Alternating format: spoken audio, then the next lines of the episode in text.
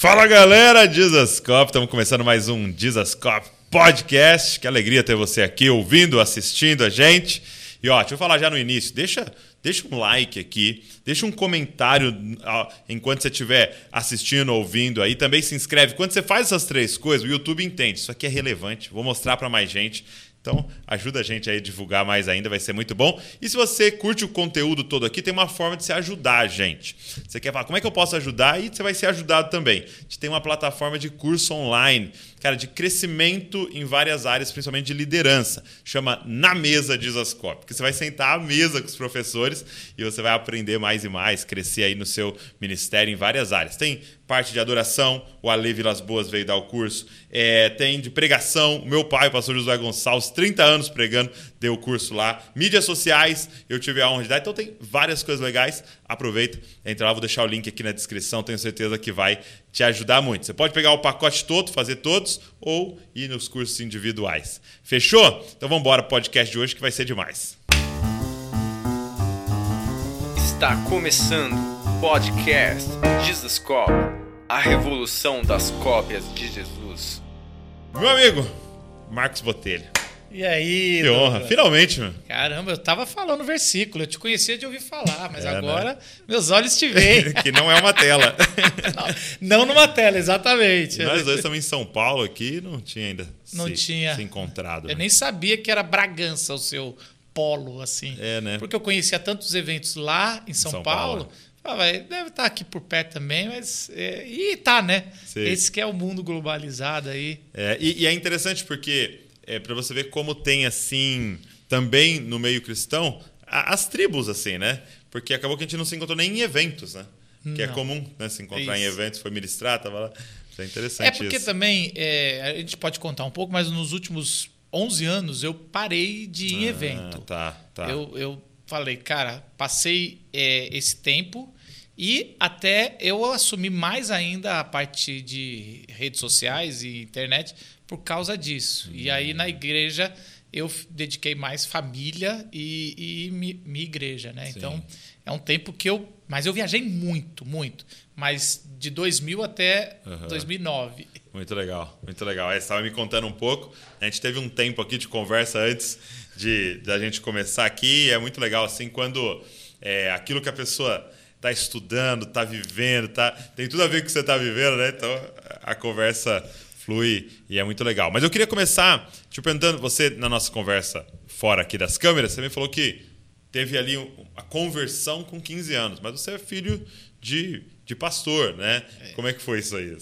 Eu, eu sou filho de, de recifense nordestino com é, Goiânia. Ah, é? Então, assim, é, minha, meus, meu pai veio cedo para São Paulo, minha mãe também veio, vieram fazer colegial no JMC, que era um, um, colégio presbiteriano. Eles se conheceram, casaram. Os dois presbiterianos? Os dois presbiterianos de, de suas regiões, eles foram lá, conseguiram bolsa. Então era, foi, foi a bolsa ali que eles conseguiram uhum. para estudar. Ah, e aí eles casaram. E meu pai, desde os 19 anos, com minha mãe, fazia missões. Meu pai teve uma, uma, uma conversão bem cedo, eles faziam muitas missões e, e, ele, em 69, junto com a minha mãe e junto com mais um amigo, eles começaram uma missão chamada Jovens da Verdade, uhum. que é uma missão hoje muito, já tem mais de 50 anos, Sim. que trabalhava com juventude e acampamentos. É isso que eles faziam.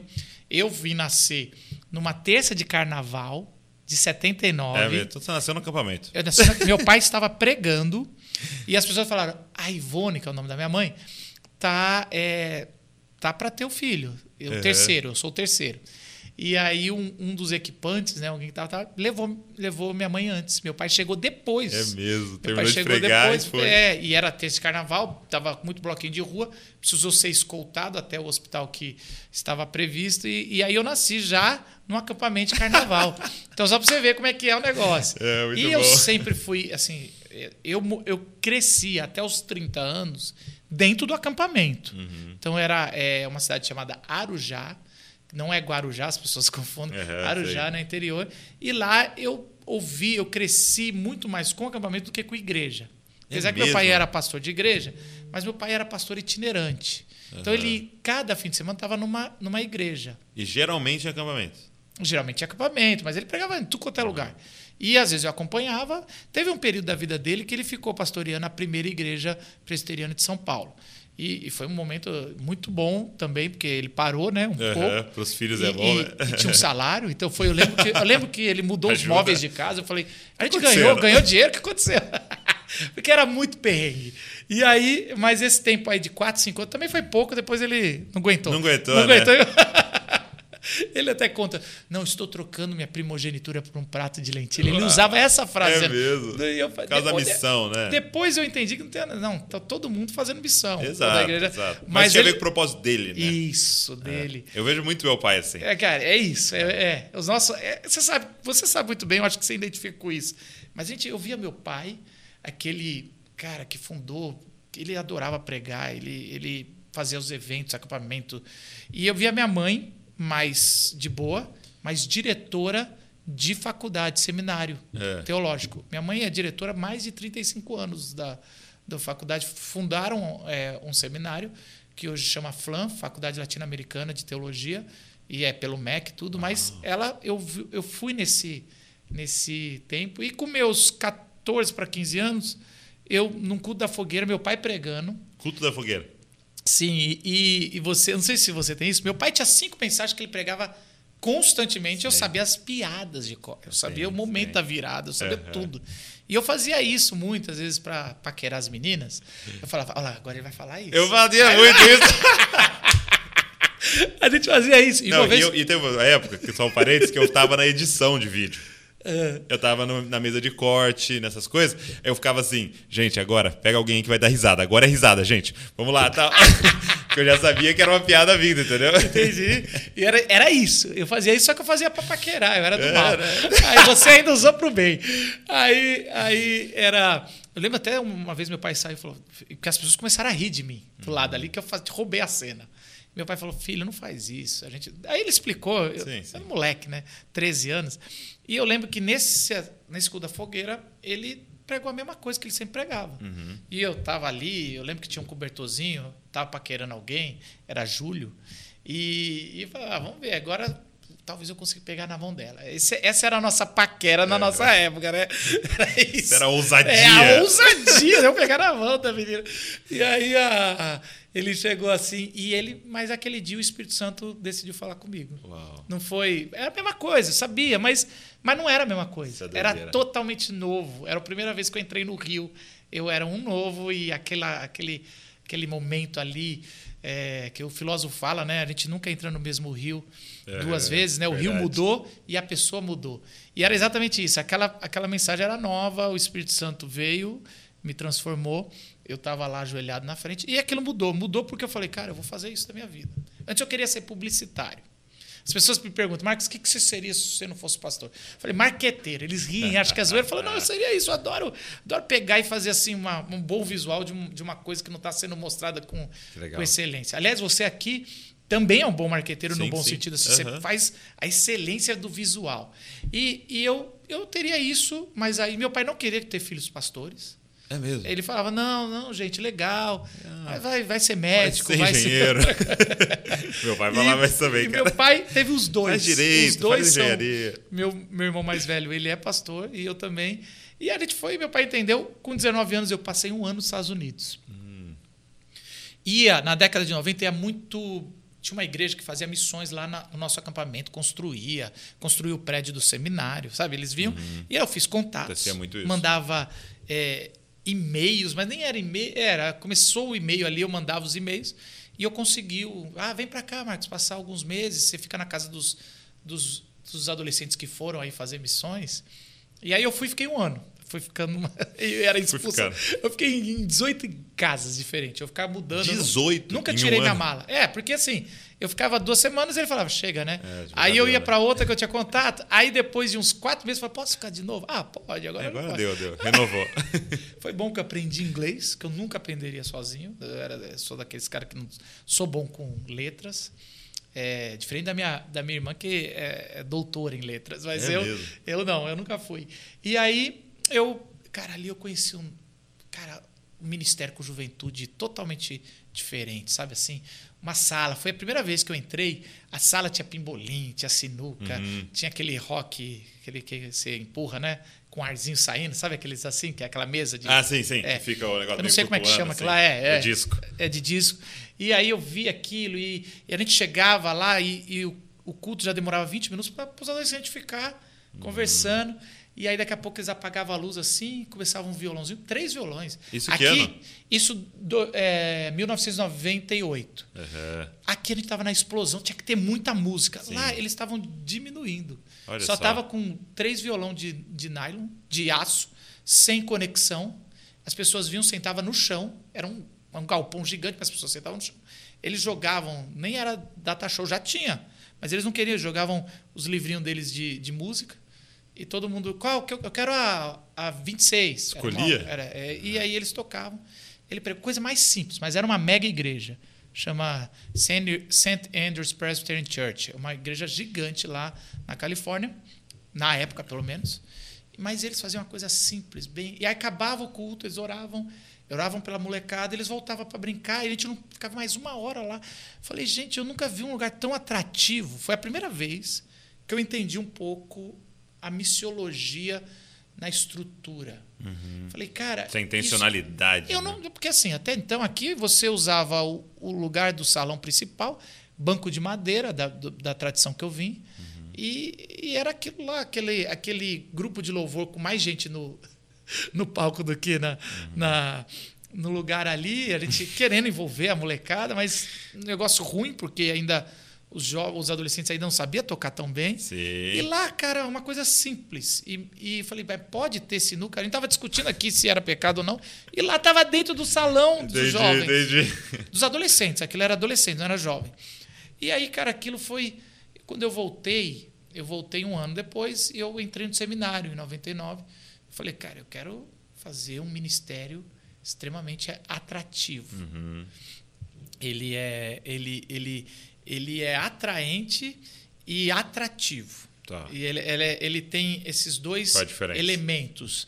É, o Tim Keller, um, um cara, Um um mestre, um mestre nosso em comum, ele fala que o, só, o sal, o sal, Ah. ele tem duas, duas características. Tá. Ele, ele, ele salga, Tá. mas ele preserva. Então ele tem, agora eu não vou saber a palavra certa que ele falava, mas ele falava que ele tem essa atração, então ele atrai, mas ele também ele Transforma, oferece, ele transforma. E se a gente só fala, não, eu só tenho que transformar e não ser atrativo, ele você perdeu a- a- a- os elementos do sal e da luz que ali em Mateus 5, Jesus está usando os dois, as duas figuras. Tá. Se você olha para a luz, você fica cego. Então a luz, ela tá lá, mas ela é discreta. Então, se você pensar que naquela época você está pensando em farol ou numa cidade de luz, então a luz é uma referência de atração. Então as pessoas andavam para lá. Se você está pensando, luz. exato. Se você está pensando no sal como preservação, ele é atrativo. Uhum. Ele, ele não está fazendo é, o, o, a- o efeito ainda de mudar. Entendi. Então ele está só, olha, eu Tá indo quero, eu quero essa geladeira, quero Uhum. o o sal. Mas a luz não é só isso, a luz ilumina a escuridão em nós e o sal traz sabor também, traz Uhum. um, um elemento a mais. E aí é o outro lado. Então foi quando eu aprendi na minha vida, eu acho que foi um uma- e foi uma coisa só de ver. Falei, eu preciso, eu vim de uma tradição que você só fazia diferença no mundo. Só Não, transforma. Bom, Não, não, não vamos deixar esses elementos entrarem aqui no nosso meio. Vamos só transformar uma mensagem impactante. E aí eu percebi, não, tem os dois. Uma coisa não anula o É. outro. Você tem que ser atrativo, você tem que fazer o melhor podcast que você pode. Tá? O cara tem que olhar e o cara não está nem querendo ouvir a mensagem. Mas ele fala, pela estética eu quero ouvir. Gostei. A música é a mesma coisa. E o ambiente também. Só que- isso, isso foi assim, porque você vem de, de uma igreja é, é, tradicional, vamos dizer assim, né? Uma igreja que preserva ali né, as suas tradições e tal. E isso foi assim desafiador para a galera aqui? Sim. Quando você começou a tentar aplicar isso? Sim e não, mas lembra Sim que não. a minha doutrinação foi num acampamento. Tá. A minha igreja é Jovens da Verdade, como se fosse isso. Entendi. Nu- Nunca tentaram ser, mas como eu morava lá, era a mas minha para igreja. você, por, por prática, era. Então no JV eu fiz tudo. Quando eu voltei e a gente acabou os três, os quatro anos de seminário, duas coisas eu pensei. Eu quero ser igual meu pai, que eu quero viajar e pregar o evangelho para os jovens. Eu falei, você é você, pai. Eu quero ser. Era essa a minha, Muito minha, bom. minha visão. E era isso que eu aprendi o que era fazer missões. Aceitar convite e pregar o evangelho. Só que eu falei, não, mas eu quero ser mais atrativo que isso. Tá. Porque eu via lá Jaziel Botelho, que é o meu pai, Marcelo Galberto, eu via outras referências pregando isso mais no meu meio. Falei, mas eles são aquele jeitinho que chegava com aquele aquela pasta, com alguns livrinhos, ele abria, vendia os livros, pregava, era legal, sem estética, Sem vamos estética, dizer assim. tá. Sem Eu marketing. falei, não, tinha morrido os Mamonas Assassinas. E quando eu voltei, eu, eu lembro que no nosso encontro de líderes, o Oficina G3 tinha pregado, tinha cantado, Uhum. e o PG, era PG? Não, não era PG não, acho que eram os dois os dois Antes o- do PG. Antes do PG. O Manga? O Manga, Manga. e o Valtão. Eles estavam lá e eles usavam um, um chapéu dos Estados Unidos, daquele tio Sam. É mesmo? É, é, eles. Fazendo aquele som doidão, eles pulavam. né, Era muito legal. E aí ele jogou o chapéu e, e eu peguei. Tá. E aí depois eu fui falar, né? Como eu eu já estava ali na, no- na liderança, eu peguei, botei o chapéu e falei, gente, depois a gente vai ter. Ia ter alguma coisa que era logo depois que tinha o culto e, e os shows, a gente fazia um pouco de recreação, que era brincadeira de roda. Não sei se você viveu esse negócio de brincadeira. muito. Brincadeira de roda, ou alguma dinâmica, ou, ou gincana, concursos, né? gincanas bíblicas. A gente fazia isso, porque era o acampamento, era um retiro, ou congresso. A gente fazia essas coisas. E eu botei esse negócio, e alguém brincou, Mamonas, que eu estava fazendo palhaçada, porque ali já não era mais culto. É isso, é isso. O Mamonas entendeu, eu não entendi. Eu- a gente foi e começou a viajar com três eixos. A gente viajava, eu pregava, porque eu era formado. Dois amigos meus, que não tinham, só eram amigos que me acompanhavam. Um, eu- os dois faziam recreação e a gente comprou um montão de fantasia. É. Fantasia de tudo. Todo dia a gente entrava com fantasia de alguma É coisa, mesmo? depois do culto. E você tinha que, depois do culto, você tinha que levantar a moral da. Assim, às vezes você tinha acabado de fazer um apelo e a gente esperava um tempo, porque a gente Lógico, falava, a gente quer não agir, quebrar, quer, é? né? a gente está para isso, mas acabou. Agora vai ter um acampamento, tem mais duas horas de acampamento aqui antes de dormir. Vamos arrebentar. E aí a gente soltava dance, música do mundo, só que sem letra, a gente escolhia, a gente pegava lá. Então, tinham duas músicas que ficaram muito marcadas no nosso ministério. É o Are You Ready? Are You Ready? Tum, tum, tum, tum.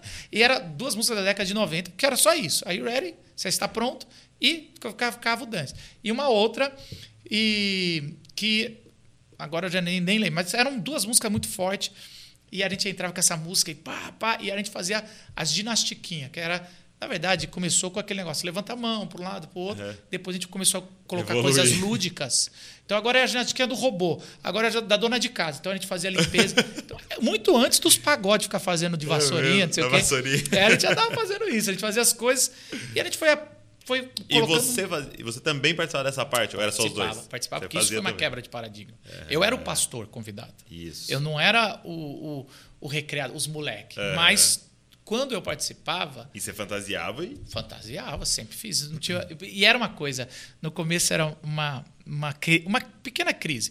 Porque também em 2002, 2001, veio os, uns representantes do Doutores eh, da Alegria dos Estados Unidos ali, que é o, o que nasceu, o Pat Adams, Ah, toda, fazia toda hospital, aqueles, né? todo hospital, eles vieram e, e até o, o palhaço Paulinho, não sei se você conhece, é um cara fera demais, você precisa conhecer esse cara. Traz É? aqui. Vai ser.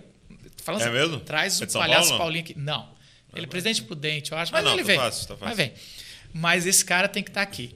E aí, o palhaço Paulinho, ele, depois ele aprendeu e ele me passou. Ele foi um dia lá e me passou. Cara, deixa eu te dar a técnica. O palhaço, o clown, na verdade não era palhaço. Eu falei, o clown, ele pega no. Ele entra no- nos ambientes de sofrimento, guerra, hospital, tudo, e ele transforma alegria. E o que você quer fazer é transformar em alegria, só que com o evangelho isso é uma bomba. E eu aprendi aquilo, cara. E eu comecei a escrever peça. Eu sempre gostei de, de, de Eu escrever. ia te perguntar, você, você tem algum tipo de formação nessa parte? Teatro? Nada, mano. Eu, Só na raça. É, eu vou. Essa história eu também preciso te contar. Tá. Mas eu vou só. Essa, eu Bom, volto. Porque é uma deficiência minha escolar. Eu, eu volto para te Tá. contar isso. Mas aí, aqui, ele me ensinou. Ele me ensinou. Foi Te deu a. eu sou muito metido a besta. Sabe É. aquele cara metido a besta? Eu olho e falo, eu posso fazer. Eu vou fazer essa parada Eu vou fazer isso. Eu não, eu tô aqui no seu estúdio, eu tô vendo. Eu vou fazer isso aqui. fazer Eu fico assim.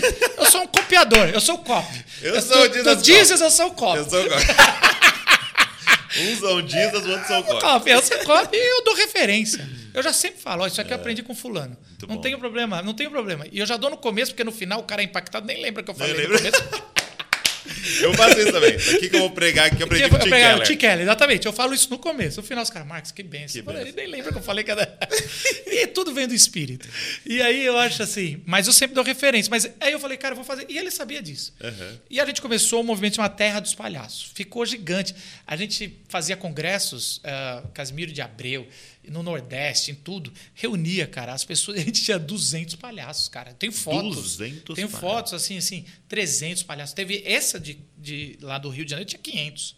Era um negócio assim. E 500 pessoas maquiando pela primeira vez e eu estava ensinando a técnica. Isso desencadeou muitos. Foram, foram 10 anos de Terra dos Palhaços que desencadeou muitos outros ministérios Uau. e a gente pôde até recuar falando, esse cara faz melhor que a gente. Sabe quando Aham, esse cara deixa faz o movimento rolar. A minha, a minha alegria do Terra dos Palhaços foi quando um dos atores é, que foram contratados pelos Doutores da Alegria, ele veio falando, eu comecei com vocês. É mesmo? E eu falei, então eu atingi. Quando eu, eu formei o, o cara que chegou lá, né? Porque o Doutores da Alegria sempre foi uma referência, é super difícil entrar. Você tem que ter, É mesmo? você tem que ter faculdade, você tem, é, é uma seleção assim de mil para um que entra. Quando ele falei, quando eu botei o infiltrado lá, o, José no Egito, eu falei, então tá bom, a gente agora cumpri. Funcionou. Mas assim, e aí eu, então você imagina, eu sou formado em 2003, formado pastor assim e tal, Presbiteriano, e, e tal. presbiteriano, e aí é, eu cara chegar e vestir de palhaço, porque todo a- todo fim de semana que eu ia, a gente começava sexta, sábado, sábado à noite a gente fazia uma peça de palhaço. E o peça de palhaço tem 15 minutos e é muito interativo, não sei se você já viu. Tanto que isso abriu porta para o maior congresso de pastores da década de 2000, me chamou que era CEPAL.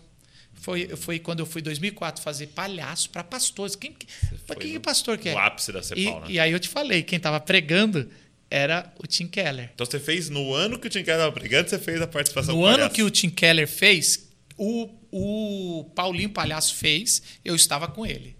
E a gente estava lá, e aí depois, depois de 2004, com o Tim Keller, eu acho que foi o Tim Keller que deu a benção ali, a gente fez por mais 10 anos isso. Mais 10 E anos. aí, até mais que isso, mas assim, todo ano tinha cinco peças de palhaço. Agora pensa comigo, lá tinha 1.500 pastores, e é- lá era pastores mesmo de tudo quanto é denominação, e aí deu um boom no meu ministério, só que as pessoas me conheciam não como pastor, É. mas como palhaço. E isso foi muito bom, que eu me forcei a escrever coisas novas. Eu sempre tentei ver ângulos novos da mesma mensagem. E aí, isso foi muito bom, porque eu comecei a, a olhar as histórias e a gente começar a imaginar uma história por trás das histórias, das lacunas, mas continuando a manter. Então, assim, o Paulinho tem uma peça que ele faz sobre o travesseiro que estava no barco que Jesus estava dormindo. Tá. E aí a narrativa toda da história, daqueles 10 minutos, é o travesseiro falando sobre o que, que ele estava vendo.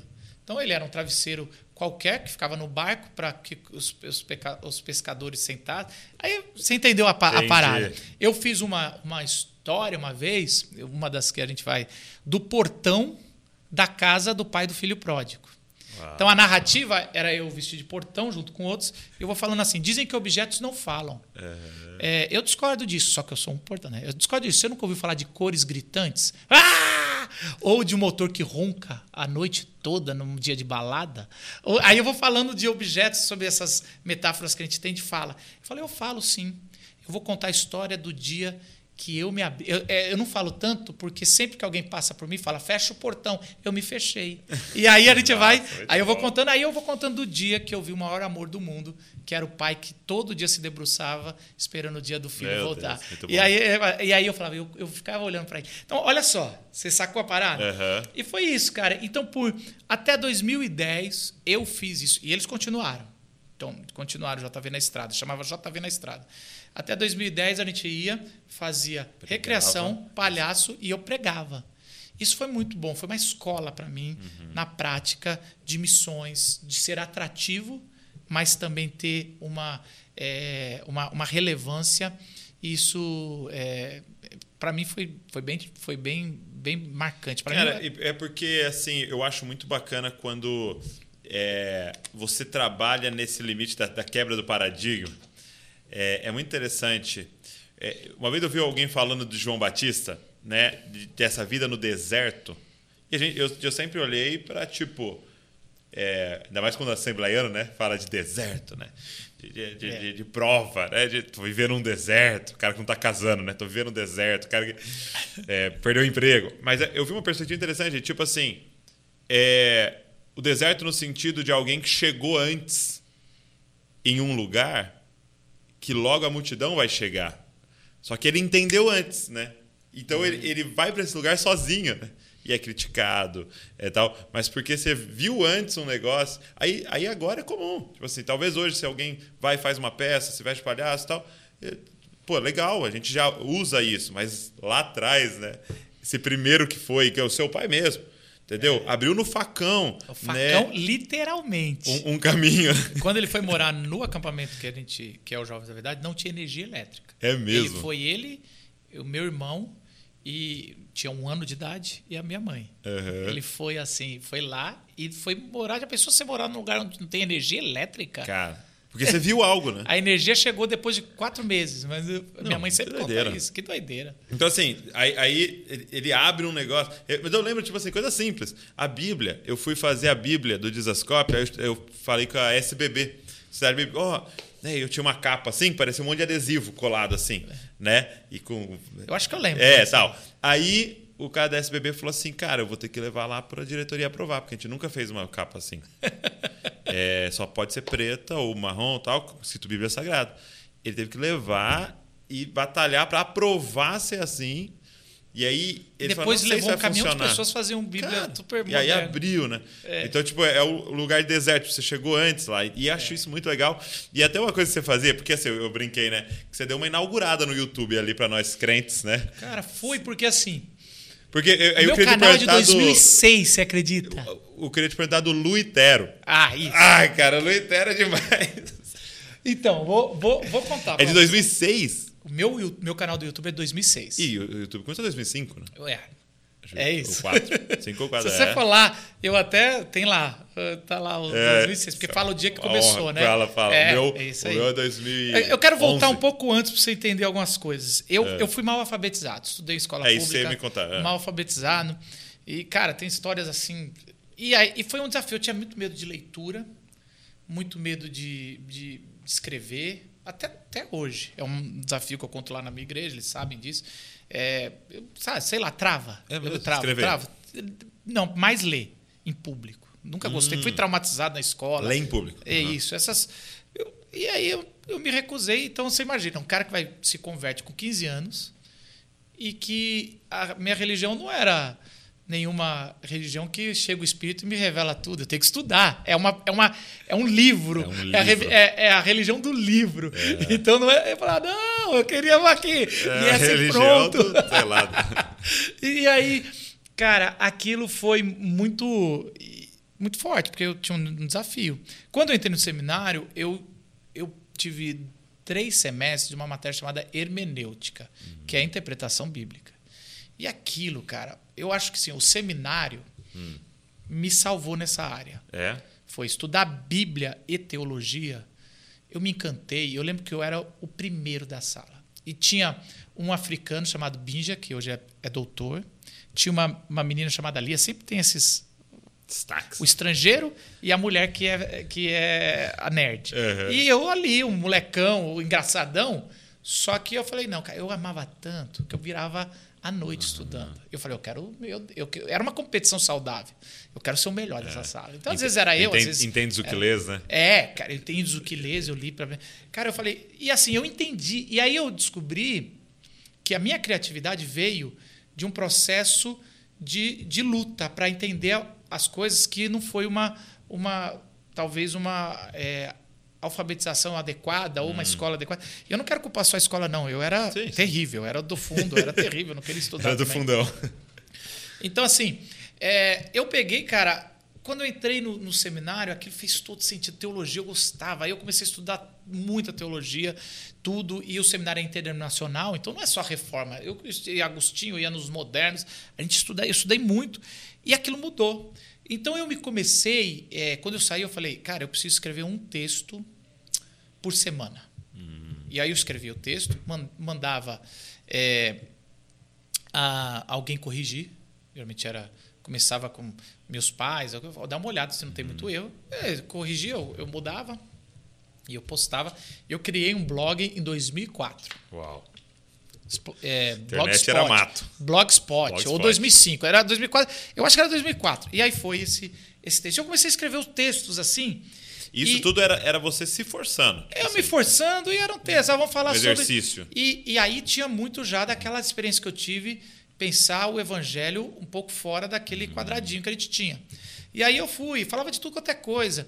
Eu lembro que surgiu um, um, um site chamado Sex Church, que era um site para combater pornografia. Aí eu falei, e aí os textos muito ainda quadradinhos, eu falei, mano, deixa eu. Aí eu escrevi um texto lá, bem, bem polêmico, mas polêmico no sentido do título. Do, do, do era, tema. É, e, e era. O te... Vou falar o tema, daí você vê se. O tema era assim: Deus pegou no meu Bilal.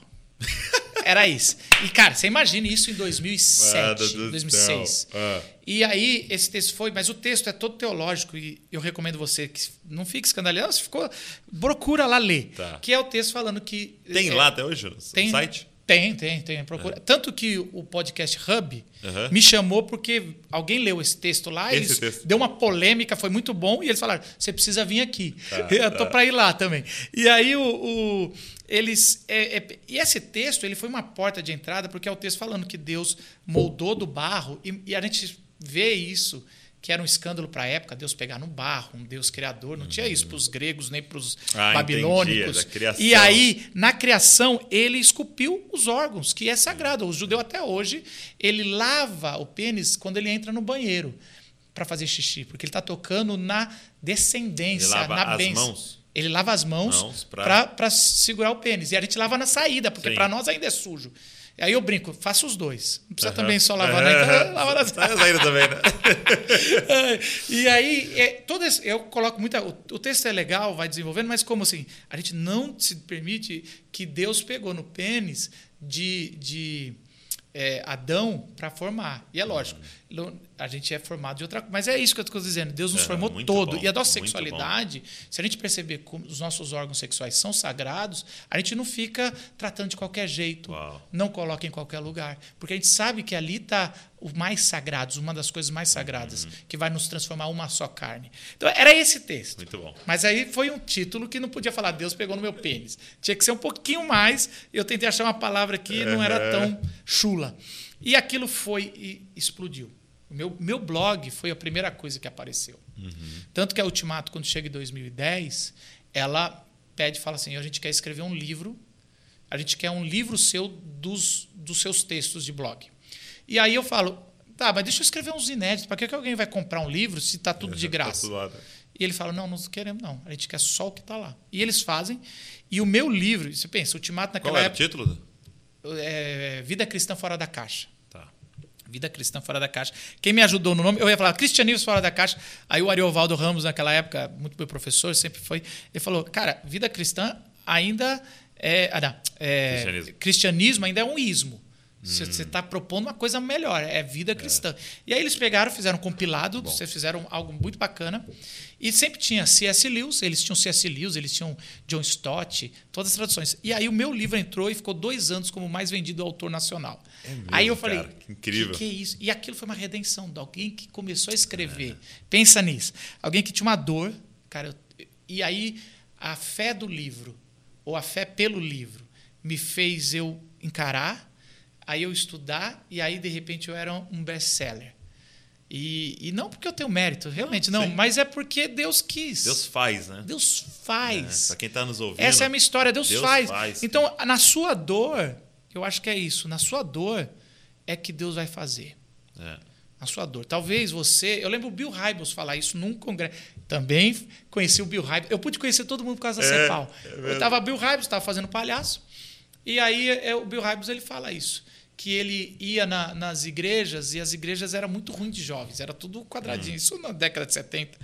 E, e aí ele ele era um jovem desviado, mesmo de filha, família cristã, mas porque ele não achava as igrejas atraentes. Aí, na década de 80, ele falou: Eu vou fundar, quando ele teve uma experiência com Jesus, na minha dor de nunca ter encontrado uma igreja que eh, os jovens se sentiam atraídos, eu vou construir uma igreja totalmente atrativa, mas que tenha mensagem.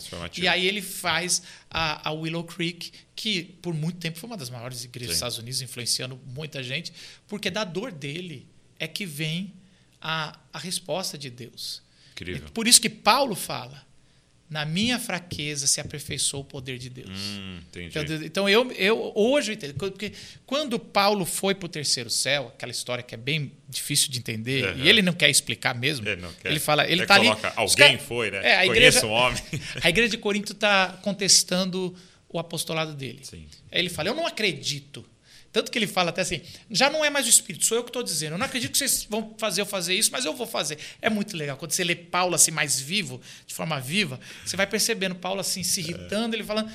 Eu conheço um homem, ele nem fala ele, é. que foi no terceiro céu, mas é ele, é, é claro que é ele ali. Todo mundo não tem dúvida dos teólogos sabe, né? que é ele. Quem foi ao terceiro céu? Isso é, é até muito interessante, se você entender o Antigo Testamento, o que é o terceiro céu, é bacana. Mas eu fui lá e, e, é, ele, esse homem foi lá e viu coisas demais.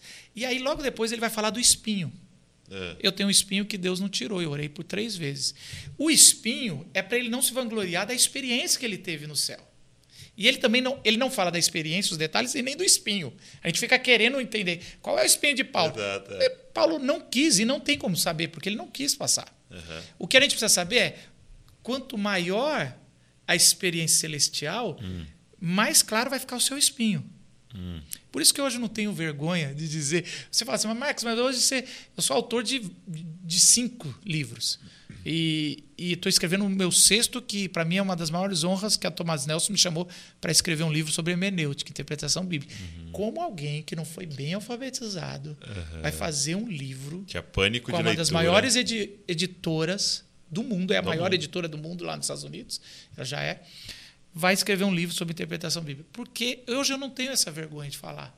Porque é o poder de Deus se aperfeiçoando na fraqueza. Uhum. Porque tudo agora vai para ele. Né? É ele. Cara, se alguém não falar... é ah, a escola lá que você estudou também, você estudou lá, também fez é. faculdade. Quando a, a Thomas Nelson me ligou, eles falaram, Marcos, a gente quer que você seja um, um dos nossos autores. Você vai escrever se você quiser. Aí eu falando, e eu nem conhecia o tamanho deles. Eles são muito grandes. Hum. E aí, porque até então eu tenho já livro. Ele falou, mas você não está entendendo. Eu, eu vou te levar para um outro patamar. Ah, tá bom. Aí qual o livro? Eu tenho vários livros. Você, como você, eu tenho vários livros no meu coração. Eu tenho um livro chamado é, Jesus sem Religião, que uhum. eu quero que seja um livro que as pessoas dê para aqueles nossos. Todos nós temos amigos que que o cara fala, por que, que você é crente, cara? Você é tão bacana, você é tão inteligente. Aí tem isso, né? E aí eu quero que esse, o cara, quando ouvir essa coisa, você pega o livro, meu livro, esse uhum. livro, que já está bem escrito. Tá aqui, toma aqui, leia aí, você vai entender. Que é, é, é lógico, não tem como ter Jesus sem religião. Uhum. Mas, Mas é eu quero mostrar o Jesus que é mais que isso, né? sem a religiosidade que a gente vê no Brasil, por exemplo, entre tá. os evangélicos e católicos. Eu quero essa porta de entrada. Eu sempre trabalhei muito na borda ali entre os não crentes e os crentes. Hum. É uma coisa que, que eu até contei para você antes do podcast, essa frustração de às vezes a gente quer alcançar um não crente, mas pega o crente que não é crente ainda, é, não é convertido, é. mas já é religioso. Ele é um religioso, ele é. tem uma história com a instituição, mas não teve um encontro com o evangelho, né? É isso. E aí, cara, esse, eu pus esse livro e falei, vamos publicar, esse é o livro. Aí eles falaram, não, acho, a gente não acha que esse é o livro. Aí eu falei, o que vocês acham que é o livro? O seu livro é o seu livro. Que está no seu coração nos últimos dois anos nessa pandemia? Eu falei, é o é hermenêutica. Eu dou aula há 15 anos de interpretação bíblica. Dou desde 2005. E aí, é, eu acho que é isso que está. Ele falou, então vamos escrever um manual de, de. Eu falei, de jeito nenhum. Isso é coisa de doutor. Isso não, eu fiquei já pensando na hora, meus amigos é. rindo de mim. Meus amigos, eu tenho muito amigo inteligente, demais. Sei, sei, tudo doutor. Eu tenho os, os teus amigos de grupo de WhatsApp que eu sou o único que não tem doutorado ali. Eu fico assim, Fica gente. quietinho lá, só lendo. O que, que eu estou fazendo nesse grupo? Os caras muito cabeção. Mas aí, e aí eu, eu meio que falei que não para eles. E aí Deus falou, mas peraí, é, você está preocupado com com o que os seus amigos cabeçudos vão dizer? Você está você tá achando que você está sendo convidado porque você é bom de, de hermenêutica, acadêmico? Eu estou te convidando porque tem muita gente que não sabe ler direito, que foi, fez uma escola pública igual você ruim, e que pode chegar onde você chegou, Uau. de uma leitura bíblica. Aí eu voltei e falei, eu, fa eu aceito. E eu estou sem dormir por causa desse. É, por causa desse porque agora eu tenho que fazer um negócio. Porque eu quero fazer um negócio com excelência. Deve até te perguntar, você. Eu estava vendo realmente está se dedicando a isso, né? Ensinar a ler e interpretar as escrituras. Você falou que dia 29 é, vai ter é uma isso. turma, né? Como é que funciona? Fala, explica pra galera que tá nos Cara, ouvindo aí. Vou falar isso. Depois, gente, se quiser, a gente volta pro Luiter, mas eu, Não, eu vou volta, mas fala Cara, pra mim por 15 dessa... anos eu dei aula de hermenêutica. Tá. Só que eu só dava para pastores, seminaristas e missionários. Dava em, em seminário e depois eu dei em pós-graduação. Vocacionados. Vocacionado. Pós-graduação não é muito vocacionado, é a pessoa que tá, já fez uma faculdade, que é uma. Eu, eu, eu dei aula de interpretação e a gente vai fazendo tudo. Só que quando você dá aula em seminário, você tem toda uma base de outras matérias que o, que o cara já sabe. Eu não vou já, ficar te explicando. Um pré-requisito, né? Vem para cá que a gente vai falar sobre a história da hermenêutica. Quando eu saí do seminário em 2003, em 2004 eu fiz um, uma pós, comecei com o doutor Augusto Nicodemos, então eu já, já estudei com, com os caras mais conservadores, depois eu, eu fiz outro, eu fiz uma pós-graduação é, em, em, missões urbanas, aí eu, eu fui assim, ganhando um pouco de coragem, estudando, é, e aí a gente teve isso fazendo. Só que quando entrou a pandemia, me deu bateu uma crise, porque as pessoas foram para casa e eu percebi que até na minha igreja e outros, as pessoas não sabiam ler a Bíblia sem o pastor, sem, sem o vocacionado. falei, mas isso não pode, a Bíblia é para todos. Isso é o lema da reforma. É lema a Bíblia reforma. tem que ser para todos, ela tem que ser analisada, ela não é para ser lida de qualquer jeito. Ela tem um jeito, ela, porque ela tem uma mensagem. Ela tem que ser lida para a gente entender a mensagem de Deus. Só que, por outro lado, ela tem que ser acessível a todos. E aí, cara, eu falei, cara, isso aí tá errado. E foi num almoço com a minha esposa que ela falou uma coisa. Ela falou assim, Marcos, é, eu tava assim, entrou a pandemia, eu fiquei desesperado.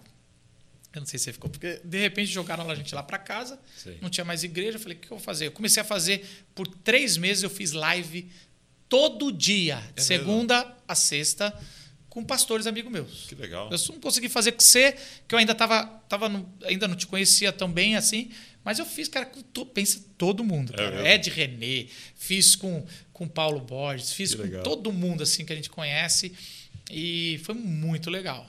Só que depois de, uh, sei lá, 50 lives, eu falei, agora eu preciso fazer uma coisa mais Chega Entendi. de discutir o que, que é, vai, qual que vai ser o novo normal. Chega, é. discutir pandemia, chega a discutir propósito de Deus. Eu quero agora seguir minha linha.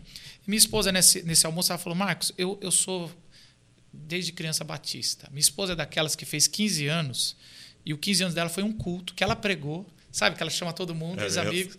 Olha, pensa. É uma pessoa crente. Quase um bar mitzvah. a minha esposa é uma pessoa crente, assim, legal, que teve toda isso. E aí ela falou: Eu não sei ler a Bíblia. Eu, eu leio, eu fico assim, não estou entendendo. Então, se eu tenho essa bagagem, eu ainda sinto que eu não entendo mais que 50%, 60% do Novo Testamento, e eu fiz pesquisas e é isso mesmo, a maioria dos crentes não entende mais que 50% do Novo Testamento. Não estou falando do Antigo, porque do Antigo a gente dá. Um pouco mais fácil eu acho que é, ler, é.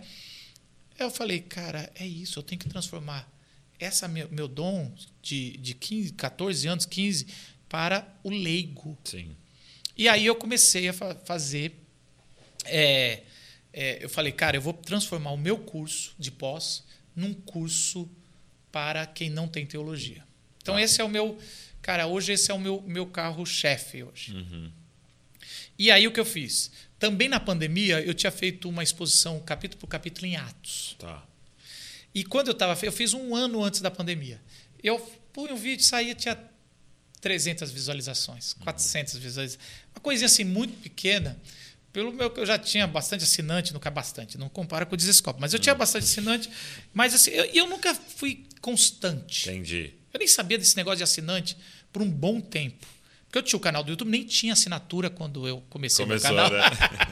não tinha esse negócio, não tinha as, as métricas, que eles vão mudando muito. É, eu simplesmente evoluindo. postava, fiz Teologix. É, eu fiz um quadro que eu lembro que alguém falou que eu estava imitando você. Você lembra disso ou não? não? Que era um quadro Você Leu Isso Errado. Ah, sim. Alguma coisa eu assim. Fiz você entendeu errado. É, você leu, é, era isso. Você leu, já leu isso errado. Uhum. E aí fiz, alguém falou: você está imitando o Dizescope? Não, alguém fez esses comentários.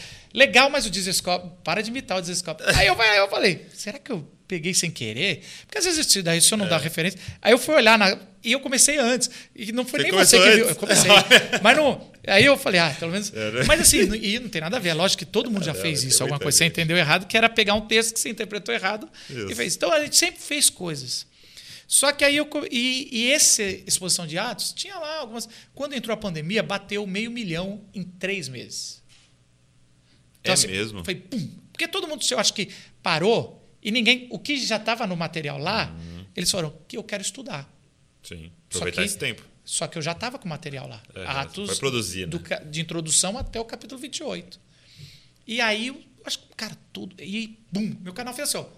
Opa! O pessoal quer estudar a Bíblia, porque até então estava postando, tinha trezentinho ali, que não é ruim, mas, sim. mas é outra coisa é milhares de pessoas. Milhares. Atos 2, se você digitar no Google Atos 2, pelo menos a maioria dos testes eu fiz, é, aparece o meu vídeo como referência. Legal.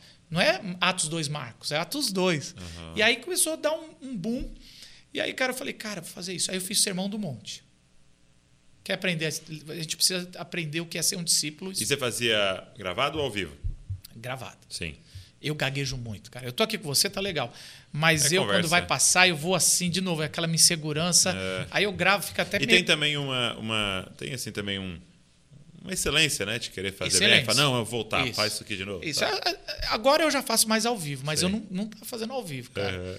Porque foi o seguinte: o, o Sermão do Monte, eu peguei o livro do John Stott ah, que, que tá. fala do Sermão do Monte. São 24 aulas. E aí o que, que eu fiz? Eu fiz o seguinte: eu peguei uma dessas plataformas que é de, de estudar, que chama Nutror, que é a concorrente da Hotmart. Tá. E eles permitem você. Mas eu falei, eu quero que a pessoa seja meu estudante. Eu não quero no YouTube, porque no YouTube você não sabe quem está. É. Falei, eu quero que eles estejam cadastrados. Né? Uhum. E aí eu tenho também o controle de mandar e-mail para conversar com eles e, e, e ter uma caminhada. E acaba sendo para quem quer realmente. É, para quem quer. Lá, então eu posto né? no YouTube o curso. A partir do Sermão do Monte foi assim. Só que na plataforma você tem certificado, você conversa com. Eu respondo. Até então eu estou conseguindo. Sabe quantos alunos a gente chegou hoje? Estamos com 8.500 alunos. Uau, é. incrível. E eu quero. A gente vai chegar a 10 mil na virada do ano, se, se tudo der certo. E, é, e aí, o que acontece? Fiz Sermão do Monte e fiz. Acabei Romanos agora. Uau. Romanos bombando. E está engatilhado Apocalipse, que é o que mais pedem, e, e, eu tenho estudado. E agora sim, cara, eu preciso estudar bastante, cara, porque senão. E, e José, José do Egito ali, tá. a, a, o final de Gênesis que é o que eu tenho me dedicado.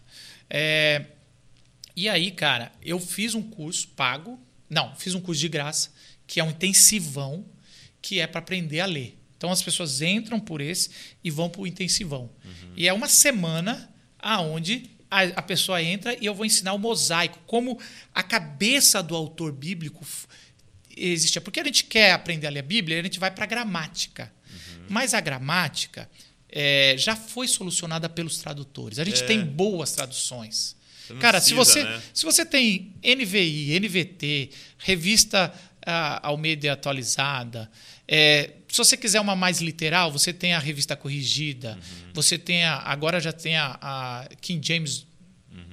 Em português. Se você quer uma mais parafraseada, você tem uma a mensagem. Então você tem ali e você tem que comparar. Você está com a Bíblia. Sim, você tá, cara, se alguém falar, ah, a tradução aqui é ruim, não está falando corretamente. Toda são tradução é boa, só que são propósitos. É equipe de tradução. Os caras sabem muito. Eu nunca vou chegar, se eu estudar daqui para frente, perto do que os caras são. É, você, academicamente. Você foi atrás de hebraico, de grego. Não. Eu acho que muitas vezes é uma ilusão que eles fazem. Eu estudei dois anos de. três anos de hebraico, dois anos de grego. Eu sei manusear as ferramentas, mas eu não sei grego. É igual curso de inglês na escola. O professor finge que ensina e os alunos fingem que aprendem e passa. É mais ou menos isso o seminário. Uhum. Eu, porque a maioria dos pastores, você imagina, Eles não. Você, você imagina se Pedro tivesse que estudar. Pedro, ele era um pescador. Que ele, e ele é um homem de Deus, que ele vira o líder da igreja. Porque não é o academicismo. Sim. Porque al- alguns são chamados para isso, Sim, graças a Deus. nenhuma. Por isso que a gente tem a Bíblia. Mas a grande maioria não é isso. E essa não é a porta de entrada, porque a gente já tem a Bíblia em português. Qual é a porta de entrada? Por que, que a minha esposa e muitos brasileiros não entendem pelo menos 90% da Bíblia, 80%. Porque acho que 100% ninguém vai. Só, só quando Jesus voltar Uhum. que a gente vai saber. Mas ali 90%, 80%. Por quê? Porque eles não entendem a cabeça dos autores Uhum. bíblicos, como formava. O que como os- ele quis dizer para o leitor original. né? isso, os povos antigos, como eles pensavam, qual é a cosmovisão deles? Que eles tinham lá o reino dos céus, o reino da terra e o reino debaixo da terra. O, to- o tempo todo de Gênesis 1, Apocalipse, você está falando dessas três esferas. E aí, como eles pensavam, a forma que eles repetem. Então, eu, agora, nesse livro que eu estou fazendo, que é eles pensavam no mosaico. Primeira vez que eu fui para Barcelona, é, primeira vez e única. a vez que eu fui para Barcelona. As dez vezes quando eu gente, fui. é, a primeira vez. eu fui para Barcelona. A gente quando vai para a Europa, se você tiver, você já teve a oportunidade de ir para a Europa? Eu, já? em alguns. A gente faz turismo de, de igreja, catedral. Exato. A gente vai ter que, no mínimo, parar um dia para ver Falando como John é que- Wesley ali. é, é. e, e igreja mesmo, as, as, Sim, as- sim. as católicas, a gente vai lá e vê arquitetura. Verdade. Eu sempre gostei. Eu gosto Também. de arte, eu acho. E eu lembro que eu fui, eu falei, vamos ver a catedral lá de Barcelona. É ok. É, parece como todas as outras, eu não Hum. consigo.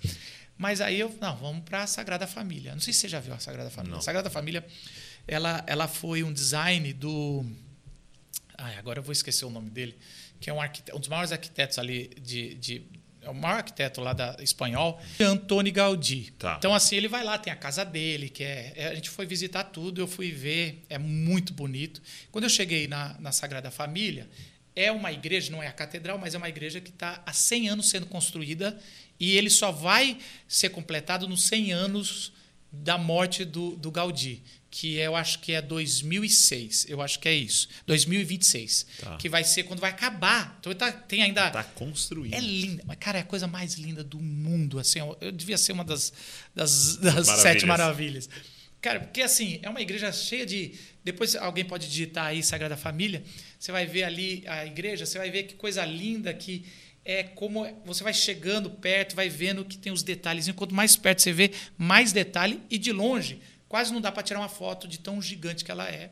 Aquela coisa bonita para que os arquitetos queriam para as catedrais representar o contato do céu, né? Tipo Torre de Babel, do céu e da terra ali, aquele aquele Uma ideia meio, né? É, é, a ideia é meio errada, mas assim, ainda existe um propósito ali do, do toque do sublime, né? Tá. Você imagina alguém há 100 anos atrás, há 200 entrando nesses lugares, eles olhavam, eles falavam, estou no céu, estou pelo menos na coisa mais parecida que pode ser desse sublime, né? Tá. E com os Transcendente, zelos que eles faziam. Quando eu entrei, eu vi os vitrais.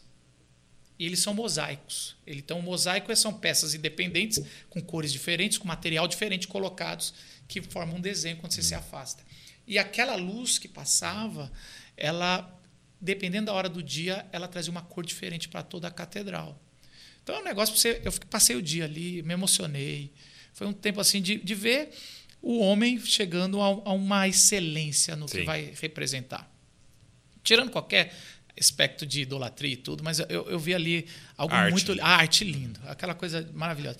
E eu percebi que é exatamente a Bíblia. A gente pensa que a Bíblia, por a gente estar numa cultura onde a gente, se eu quiser, eu- você me manda um WhatsApp, você escreve, você escreve um- um- até um livro. Hoje eu estou escrevendo o meu livro, a minha proposta é em seis meses escrever o livro.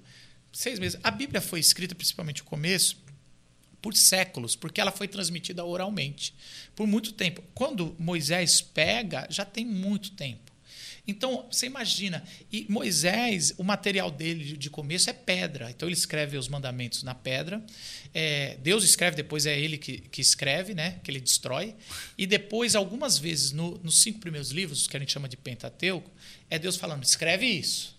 Escreve isso. Só que o, o que ele escreve numa pedra, não dá para escrever todo aquele documento. É muita coisa. Em Josué, ele manda reescrever de novo. Escreve a minha aliança. Então, por que, que eu estou dizendo isso? Se você, cara, se você. Poucas pessoas liam na época de, de Moisés. E muito menos que esculpia. Mesmo se você tivesse um papiro, é raríssimos. Então eles gastavam muito tempo e é um trabalho assim de muitas é, é um trabalho sacro de registrar a palavra de Deus. Eles tinham muito temor desde o nome. É algo muito maravilhoso. É isso que, que eu estava falando com você sobre esses novos jeitos de olhar com mais com mais carinho para a palavra de Deus, porque por muito tempo os, os teólogos começaram a, a, a, destruir o texto, né?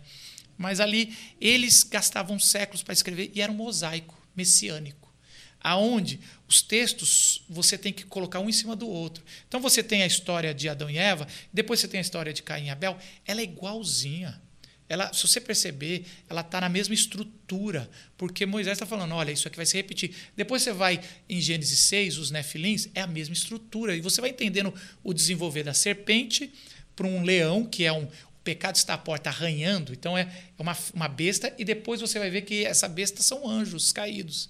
Então você vai ver no desenvolver do pecado, você vai ver o desenvolver do olhar e ser atrativo. Então a mulher olha e era atraente, e aí depois ela precisa ser tentada. Lá em Caim, o lugar da serpente é Deus. Ele, o Caim não precisa mais ser tentado para fazer o mal. É Deus aconselhando para o contrário. Então ele chega naquele mesmo ponto da história, só que em vez de tentar, Deus está falando: toma cuidado, o mal já está à porta. Você cabe você dominá-lo. Uhum. Então cabe você tomar igual fruto. E aí Caim já não, agora nem com o conselho de Deus ele erra. Se se Eva precisou ser tentada, a Caim não, nem com o conselho de Deus. E quando você chega ali naqueles os filhos de Elohim, que são anjos ali, e provavelmente não são anjos do bem, uhum. eles tomam, eles veem que as filhas de Adão são atraentes aos olhos, é o fruto, elas tomam elas para. Então ali é uma referência do fruto. Uau. Agora o mal está tomando, a possessão. E aí todo o discurso de Deus é um discurso dizendo assim: olha, vi que era é, é, vi que o homem agora está nascendo mal. A linhagem de Caim dominou tudo. Uhum. Sete já não tem mais essa linhagem. Vou pegar um representante para preservar, que é Noé, e, e aí eu vou, eu vou refazer o dia seis.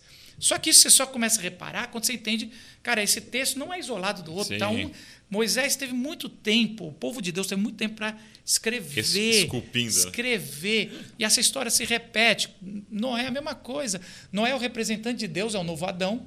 E aí você tem uma árvore, você tem o fruto, que é ela, ele foi o primeiro a cultivar vinho, você tem o fruto que ele toma, fica bêbado, você tem o filho que faz alguma coisa que nu, que era que Adão e Eva descobriu que estavam nu, sentiram vergonha, ele fez alguma coisa que tem a vergonha, você tem a maldição, você tem a maldição, que ele amaldiçoa Cã, e você tem o ato de graça, que era de, sobre a sua linhagem vai ter. E é, uma das. Você percebe Nossa, a história? Isso, bom. cara, me arrepia, porque eu comecei a ver que o mosaico vai construindo.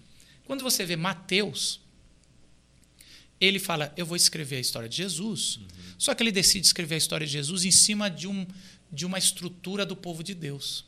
Então, toda a história de Mateus, de Jesus, é um paralelo com com uh, o povo de Deus. Então você vai ver o material exclusivo de Mateus, do Evangelho, sendo o material apontando que Jesus é o novo Israel, ou Jesus é o novo Moisés. Uhum. Por quê? Você vai ver é, ali é, Herodes matando umas crianças igualzinho o faraó Sim. fez. Ele indo para o Egito. Nenhum outro é, evangelho fala isso. Conta, ele vai para o né? Egito. Depois ele cita Osé dizendo: Do Egito tirei meu filho. Não é nem o texto que está falando de, de, de, filho de Deus em Osé. Uhum. Mas Mateus fala: não, não importa. Eu quero mostrar que Jesus é, é, é o está uhum. é, fazendo o mesmo, o mesmo, processo. Aí você vê é, ele sendo batizado, o Mar Vermelho, ele até o capítulo 5, quando é. ele sobe no monte. Que monte é esse? Lei, Tanto, né? É, e ele senta, e esse senta é sobre legislador. Em Mateus 5, primeiro versículo, fala que ele senta e ele começa a dar porque é o Sinai. Sim. Então, todos os cinco primeiros capítulos de Mateus é um mosaico apontando, olha, tudo que você viu Moisés. Né? existe, aponta para Jesus e o Evangelho. Cara, isso é, é lindo. E o que, que eu faço?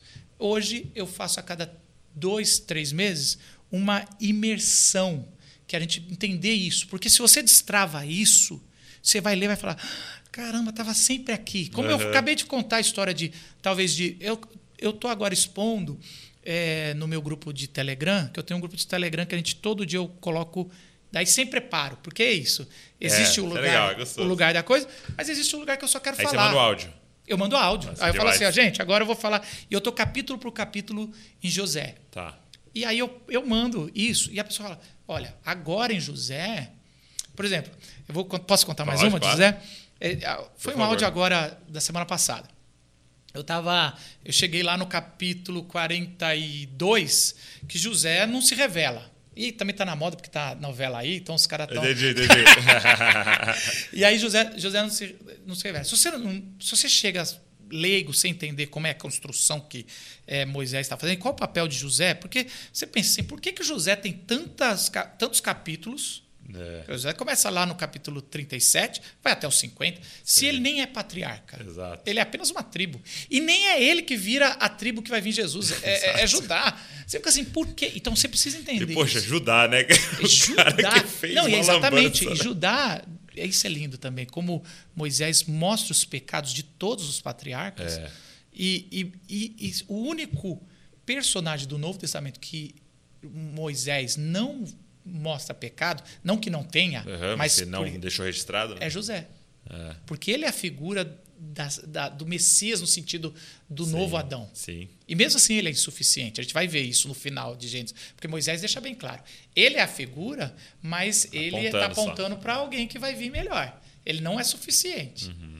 E isso é, é maravilhoso. E ali, quando a gente vai chegar ali, quando o José não se revela, parece que o José está com, com rancor. Fala, ah, eu vou, É, é, eu vou, eu vou Judiar um Ah, vou pouco. judiar um pouquinho. Eles fizeram muito mal para mim. Fizeram mesmo. Mostra o choro. Mas logo no capítulo ali você vai ver sete testes que ele vai fazendo, que os testes vão ser revertidos no próximo capítulo. E são testes dizendo: Benjamin está vivo. Aí, vai fala, aí ele vai fazendo o teste. Fica, fica um aqui, é, vai um e fica todos aqui. Ninguém topa. Mostra que os irmãos não estavam preparados. Não tinha mudado em 20 anos, depois de ter vendido ele. Aí ele fala assim: tá bom, vamos fazer o contrário. Um fica e vocês vão os outros. Ninguém confia um no outro. Aí José pega, amarra Simeão e fala: então agora vocês vão. Aí José coloca dinheiro na bolsa. No meio do caminho eles, descobrem, em vez de eles voltarem, porque Simeão vai ser morto se eles roubaram. Eles não roubaram, foi um teste. Eles não voltam. Chega lá, o pai Jacó não acredita na história, dizendo: vocês tiraram José. Simeão não volta. Ele está dizendo: vocês estão querendo pegar mais dinheiro meu para vocês. E rola tipo assim um. É, o meu filho morreu, né? Isso. Ele fica meio então, claro no texto assim que. A história toda mostra que, que o Jacó nunca que ele- acreditou é, que é. ele morreu por uma fera. É muito claro isso. Uhum. Tanto que nunca tem uma história, eu vou contar a verdade, a gente matou. Nunca tem isso para Jacó. Parece que Jacó sempre soube. Agora vocês não voltam com o Simeão, vocês querem levar Benjamim? Benjamim não se oferece. você. E eles simplesmente ficam lá e deixam o irmão. Eles falharam no sete, que vai ser revertido, porque isso é legal, a redenção de Judá. Judá é a representação do sacrifício. Quando Judá fala, pai, que caia sobre mim tudo o que acontecer com Muito Benjamim bom, se ele muito trouxer, ele leva. E quando Judá fala, é, eu não, porque acontece a mesma coisa, eles vão para lá quando eles estão voltando, é, José bota a taça dele de revelação, olha só, em, em- no- na sacola do Benjamim, que é o filho mais novo, que é o, é o irmão dele com Raquel. Lembra que tem Raquel e Lia. E aí, você. é, ele, quando volta, eles rasgam as vestes e falam: Não, a gente, todo mundo vai ficar como escravo. Aí José fala: Não, só quero o Benjamim. Você estraga o seu pai, senão o Benjamim. vai-" Aí Judá fala: Não pode, pode. senão meu filho vai morrer. Deixa eu ficar aqui. Uau. Quando ele se oferece como Um sacrifício sacrifício, ele ganha de novo. Ele ganha de novo, não, porque nunca era dele, era de Rubem, que é o primogênito. Mas ele ganha o direito de ser o, o rei de todas as tribos, e ele vai ser o leão de Judá. Meu Deus. E aí, cara, e você. Quando eu tava, eu tava lendo o texto para preparar, eu comecei a chorar.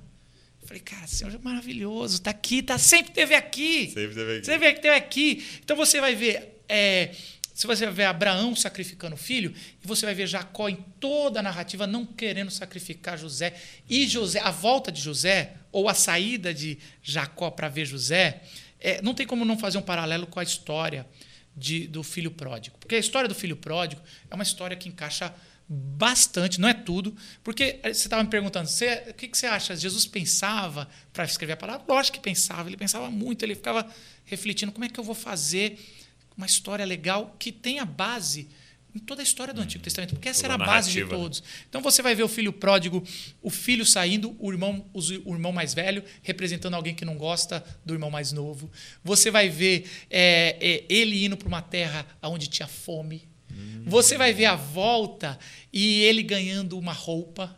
Bota a roupa, a sandália, né? Uhum. Que é o que o pai deu e que o outro pai dele, que é o faraó, deu.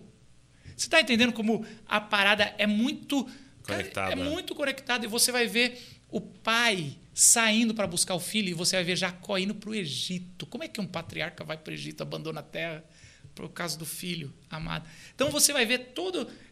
Lógico, você tem outras referências, mas você vai vendo que a Bíblia toda escreveu para esse mosaico. É isso que a gente vai ter no dia 29 desse mês. Se você está vendo agora esse podcast, Uhum. Legal. agora no final de novembro vamos ter e vai, vai ter outros. Se você tá, Sim. entra Mas sempre no link ligado, que né? vai ter aqui na Vou descrição deixar do o link na descrição deixa, pra galera. deixa esse e deixa o Telegram também, se alguém Tá. quiser. E aí a pessoa entra e- Então, e, no é de dia graça. 29 começa essa jornada. Isso, são três encontros que Legal, a gente vai ter. top. E, E, é de graça, é tá- aberto é aberto, mundo. É aberto. Existe um curso para quem quer se aprofundar pago. E Tá. esse curso pago paga a divulgação de todos. Então eu fiz um Aham. ciclo. Sim. Quem quer se aprofundar e pode pagar, Beleza. paga para outros que não podem pagar Muito ter. bom. Então, assim, a gente vai Incrível. fazendo esse ciclo e a gente já está com é, 8.500 alunos e tem crescido cada vez mais. Então, assim, Não, mim. gente, vamos fazer chegar a 10 mil aí, tá? Cara, isso ia ser, voltar, ia ser uma. voltar. Eu vou, vou. ia ser muito legal. Então, assim, cara, se inscreva agora. É de Sim, graça, legal. aproveita. Manda a gente ver. geralmente por imersão tem uns 1.500. É, sempre chega muita gente. Sim. E é, Jesus, é, Jesus Cop, eu Jesus, É. Douglas, é, é muito legal o testemunho da pessoa no final da, da semana. E isso, para mim, não tem preço. Sim. Por isso que eu, eu faço de graça, porque eu recebo da minha igreja. Eu Sim. estou fazendo um ciclo, porque o meu propósito é poder ensinar mais gente. É muito bom. Isso É, muito bom. E as pessoas vêm. E eles depois, eu até. Depois tenho alunos que começaram o meu curso há muito tempo atrás, o pago, e eles eu falo, cara, eu quero te entrevistar, porque você já começou um outro caminho que eu não sei, você vai me ensinar. Ele, não, professor. Eu falei, é, cara, você não percebe que essa parada é mútua? Porque é o que você falou, a gente nunca vai parar de estudar. Eu estava, alguns dias atrás, chorando, lendo um texto que eu entendi. Mas eu sou. Ah, mas você é pastor, já está com seus 40 anos, 40 e poucos. E, cara, mas é assim, a Bíblia é, isso viva. maravilhoso. É maravilhoso. E não é- fora não é? que é aquilo que você falou do Rio, né? É, você é outra pessoa. É, eu sou outra Além pessoa. É outro texto. momento. E porque a Bíblia te lê, né? Ela- então, é, É então você isso. tá ali e ela tá te lendo agora é diferente, porque com Cara, 30 e anos. é demais, cara. Eu, eu fico assim, aí eu vou para Gênesis, eu vou para Apocalipse. Cara, que paralelo. Um desafio que eu, que eu fiz é ler os três primeiros capítulos de Gênesis, três vezes alto. Faz isso em grupo. É. Faz isso em grupo. E lê os dois últimos capítulos de Apocalipse. Só, Tá. só espera três vezes. Três, três. Porque é o pré-queda. É, os três, mas você vai ver. É, e depois de voltar pro. Porque a palavra original. paraíso é a, a versão grega da palavra Éden. Tá. Então, quando Jesus fala para o homem na cruz, hoje mesmo estará comigo no paraíso, ele fala, hoje a gente vai voltar para o Éden. Uau. Meu Deus. É. E quando você lê os dois últimos capítulos de Apocalipse e os três primeiros, você vai ver essa volta.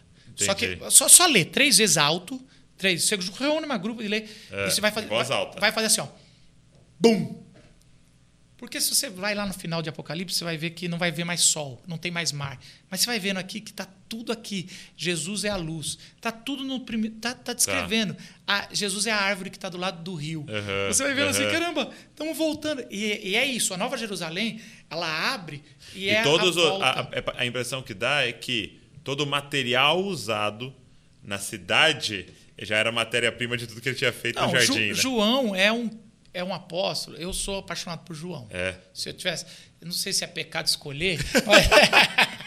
Eu falo, Senhor, eu gosto de tudo. Sua palavra é, É. maravilhosa. Fique vocês- claro. Eu, fiquei, assim, eu gosto de tudo, gosto de Paulo. Já, eu estava falando que eu li a biografia de Paulo, do N.T. Wright. Maravilhoso. A gente vai lendo e vai entendendo. Gosto, porque eu expus Atos. Uhum. Então eu gosto muito de Paulo. E no meu curso, aquele, aquele de extensão, que você. Aí são muitas aulas, eu faço uma, uma introdução de Mateus a Apocalipse. Ah, de cada livro. Então, tem, tem um 45 minutos só de introdução de cada um. Uau. E, e para mim, foi um, de novo, foi um novo momento. Eu tive que ler, estudar. Uhum. Eu já tinha estudado, mas ali eu tive que ler intencionalmente para ensinar. E quando a gente ensina, é o último grau do aprendizado. Exato. Aumenta em você, né? É, porque e é para mim, eu falei, pai, tá mudando a minha vida em dar essa aula. Então eu, eu falo que o melhor da minha, do meu curso foi para mim. Eu sei que eu fui melhor. Eu fico assim, Desculpa o egoísmo aí. É, mas... mas foi demais. Judas, eu nunca gastei tempo para pensar na carta de Judas. Maravilhoso. Você vai vendo assim, todas as cartas, todos. E, e, e foi isso. E Apocalipse foi muito difícil. Porque eu tinha que entregar Apocalipse, quando você se compromete, você joga, Uhum. você joga a chave do outro lado do muro, você tem que lá. buscar, tem que buscar essa chave. Falei, eu vou entregar. Cara, e eu gastei, eu falei, não estou preparado. E você nunca está preparado. Apocalipse é um livro quase que você nunca está preparado. Sim. Difícil, tem várias linhas. Eu não quero entrar em dividida, sabe? Assim, eu, lógico que eu tenho a minha linha, Claro. mas eu quero respeitar e a gente quer, quer fazer. E aí, cara, eu, tive, eu li Apocalipse, li os, os comentários e aquilo foi maravilhoso, cara, para mim. Falei, que livro lindo, que lindo. Nossa. E, e João ele tem muito disso. João está o tempo todo baseado em duas histórias. O Evangelho, as cartas, as três, e Apocalipse está baseado no Éden, nos três primeiros capítulos, e no tabernáculo, na história de, de Moisés descendo e mandando Verdade. é, Levítico. E, e se você pegar o prólogo de, do Evangelho de João, ele começa fazendo uma comparação. No princípio era o, era o verbo, ele estava com Deus, ele era Deus, faz com Deus. Depois ele faz com o Espírito, Uhum. é, é, que fala que é, ele era a luz e ele pairava. Então você tem um paralelo claro Com com, o Gênesis, Espírito, né? com Gênesis. Depois ele é o tabernáculo, ele É. veio taber, Tabernaculou, tabernaculou né? entre nós, cheio de graça e de verdade. Então o tabernáculo, quando ele veio, ele veio com juízo. Então a Shekinah era terrível. As pessoas tinham medo, sabe assim. E, e, e a única Shekinah que dava para ter com graça era com a graça com o Cristo. E o Espírito de Jesus depois veio no Pentecoste, que era eles vinham com um som de trovão, ainda ainda é é Deus, né, cara? Deus presente não, não se brinca. É só que aí vem com graça e verdade. E aí você vai ver é, é, esse prólogo do, do Evangelho sendo expandido com Jesus mostrando para João em Apocalipse. Deixa eu te mostrar, escreve tudo que eu falo. Você já pensou, cara? Demais. O cara lá está com 90 e poucos anos, todo mundo já morreu. Até no final do Evangelho de João, ele, ele resolve isso. Ele fala: Jesus já tinha predito que só, predito que só eu ia viver, que, Uhum.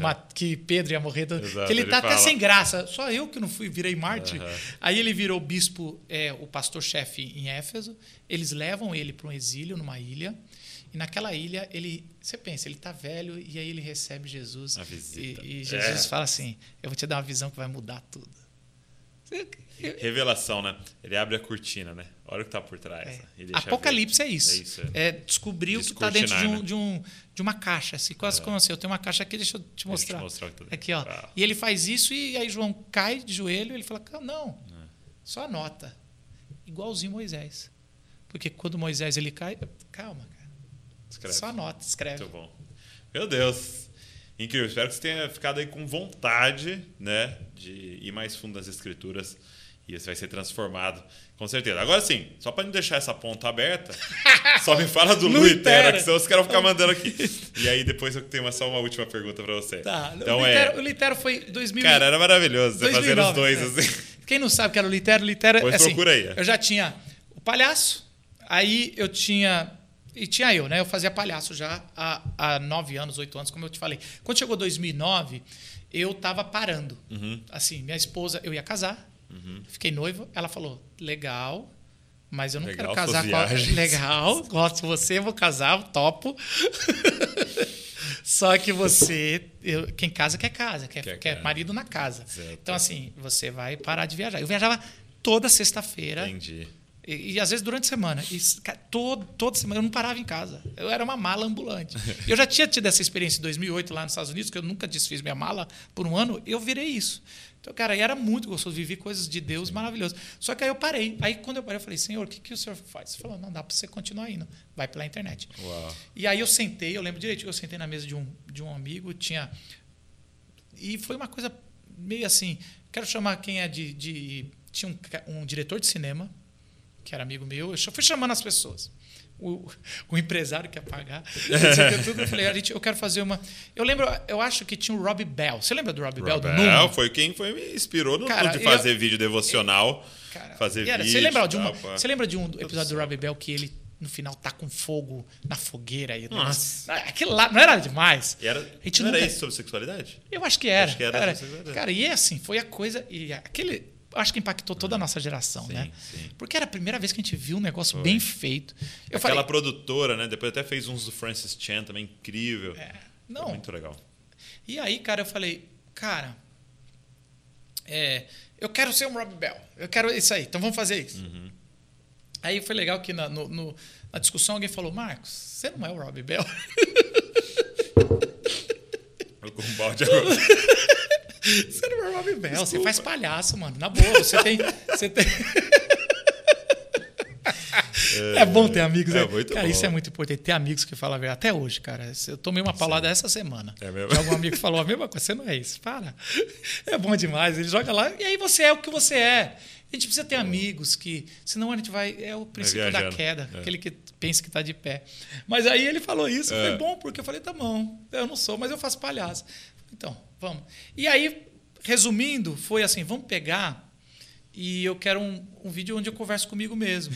Top. E aí eu lembrei que tinha o superego e, e eu tenho o superego e o id, né? O id é aquela, aquela a parte nossa, isso é né? psicologia, fala psicanálise, que o id é o que, que sempre vai falar, faz. É, o, é o do impulso, o impulso sexual, quer transar com todo mundo, quer fazer tudo, que não sei o quê, é o id. Fala bobeira, sabe aquela. Quando a gente chega mais velho, fica É. se- senil, a gente começa a falar porque o superego vai diminuindo e o id Uhum. vai aumentando. Então a gente fala, ah, esquece, ele é, É, e o mais. superego segura, né? Fala, Super- não, super- cuidado, que Aí, vão pensar e tem, de você. Quem tem um superego muito grande não faz nada. Faz nada. Fica com Tanto que eu lembro que eu, que eu sou formado em psicologia, né? Que a professora falava Ah. assim que você afo- os caras afogam o superego na- no álcool, né? É, O é- álcool, é isso, é, isso. Faz cara. o superego. Então, você não tá? pode nem ter o id, superego né? muito grande, nem o id tá ali. Eu já era mais assim, mas tinha o id. e aí, e por outro lado, eu aprendi com o Tim Keller em 2004, já estava bem, que você tem sempre o religioso e o, e o profano ou É, o secularizado, é. o não religioso. E, e eu falo, cara, eu quero criticar os dois, porque o Tim É. Keller ensinou a gente assim, bom, tem né? que criticar os dois. Então, nessa figura, eu peguei o palhaço, eu vesti de palhaço, e esse palhaço, ele era o id e era o secularizado. Entendi. E eu peguei um religioso, que, que é o Tero, que aí foi essa palavra, do Luí Tero, que, Todo que redondinho, Lu, Lu era o palhaço e Tero Todo quadradinho, na era o religioso, que ele tinha um bigodinho, uma boininha. Eu, eu fui na, na 25 de março, que é a, a de São Paulo, aqui é o lugar que você comprou, e fiz uma fantasia, tudo, que eu já, já tinha isso. Você vê como é que é uma escola? Eu já fazia, comprava fantasias. Eu falava, eu vou fazer esse personagem. E eu fiz, em, eu acho que o primeiro Luitero foi em 2010, que foi a primeira vez que eu gravei. Eu falei, vou fazer um sobre sexo. Acho que, ou o segundo foi sobre sexo. Primeiro foi sobre identidade. Peguei uma carteira, fui na casa de um amigo, gravei. Aí o que, que eu faço? Eu tenho que escrever todo o roteiro, mas Deus tinha me preparado, porque eu escrevia roteiro para encontro de pastores, cinco por ano. Então eu escrevi o roteiro, eu tinha que escrever todo o roteiro, fazer eu sozinho. Aí eu rapava a barba, pintava, aí fazia só o Lu, só que o Lu ia do errar, começo né? ao fim. Não podia errar. Eu não podia deixar um caco. Uma- Às uma- vezes tinha um caco. uma- uma falha, Não. né?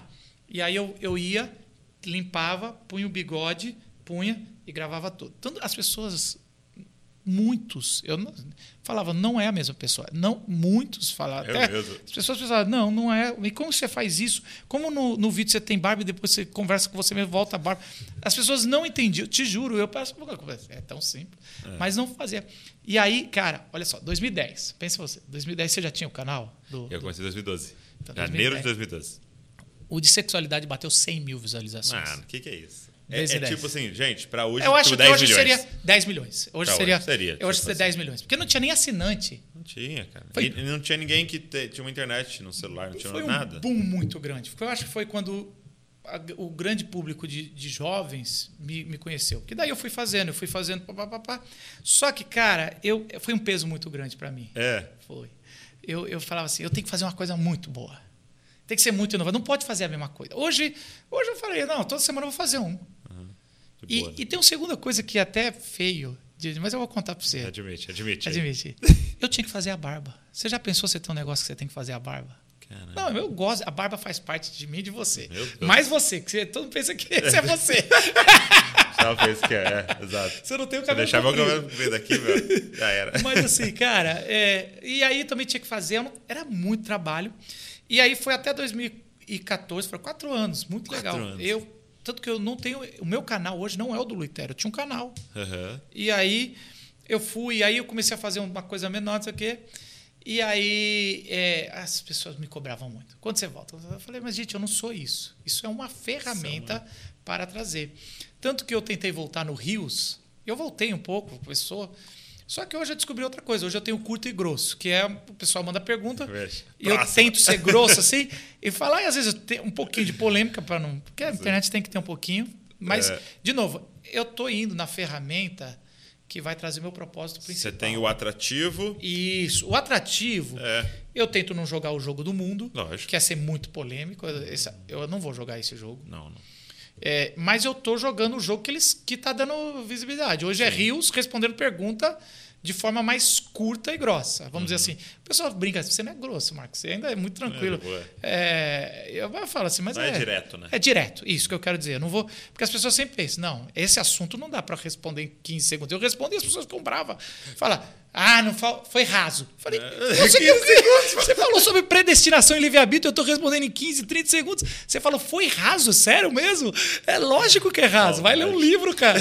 Mas então, e aí eu cumpro o meu propósito no sentido, quero ser atra, atrair atenção. Isso, Gente, estou me Olha vestindo. aqui, olha pra cá. Eu me vi. E a pessoa fala: Ah, você vai fazer isso, Marcos? Você é um pastor de igreja. Não sei o quê, você vai fazer um riozinho. Eu falei, gente, eu me vesti de Palhaço palhaço a vida por, inteira. por a vida toda. Eu tô até feliz com isso.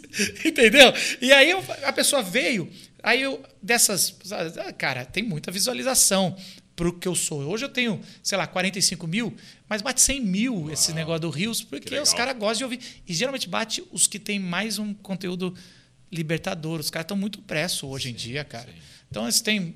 Bom, não vou entrar aqui no. Mas assim, a gente vai, vai. Aí a pessoa vem por essas respostas meio curtas. Mas eles começam a ver, pô, mas o Marcos, ele não é liberal.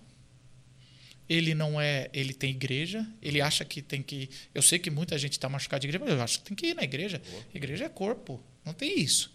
Tem a como. instituição não é igreja, mas a igreja está dentro da instituição várias vezes. Comunhão não, Não tem como, é comunhão, não tem, é inegociável. A gente tem que ver o que a Bíblia fala. As pessoas não estão entendendo. Uhum. As pessoas falam muito eu acho. Tem uma música do Tiago Arraes que ele fala, não, não é o que eu é acho. maravilhoso. Não é o que eu acho, não pode ser o que eu acho. Por isso que eu, eu tenho esse zelo de ler muita Bíblia. Eu vim para cá, demorou uma hora e 40 minutos para eu chegar aqui. Eu vim ouvindo, é, não podcast, mas livros, audiobooks. Eu vou ouvindo, cara. Eu, eu tenho, eu tenho. A Natália fala, cara, você ama estudar, né? Eu falo, eu amo estudar, cara. Eu, eu me encontrei há 20 anos atrás com isso e me transformou. E, e eu amo porque eu amo, cara. Se, se eu não puder escrever, dar aula, não puder escrever, eu vou continuar estudando porque, cara, é isso. é- eu sou impactado, eu preciso, eu preciso de Deus. Eu sou convertido, mas eu preciso, eu preciso me converter todos os dias. Depende. E só a palavra de Deus é fonte de vida através da iluminação do Espírito Santo. Então, é um pouco disso. Então, Luitero, legal, eu tive um momento, foi legal, mas as pessoas ficam, não, não vai não voltar, como, não vai não voltar. É igual como. Rock no Vale. É- é um- Rock no Vale é outra coisa doida, É, que eu né? não, nem sei se você soube. Rock no Vale era um negócio que a gente misturava música secular Não, com música Vale é cristão.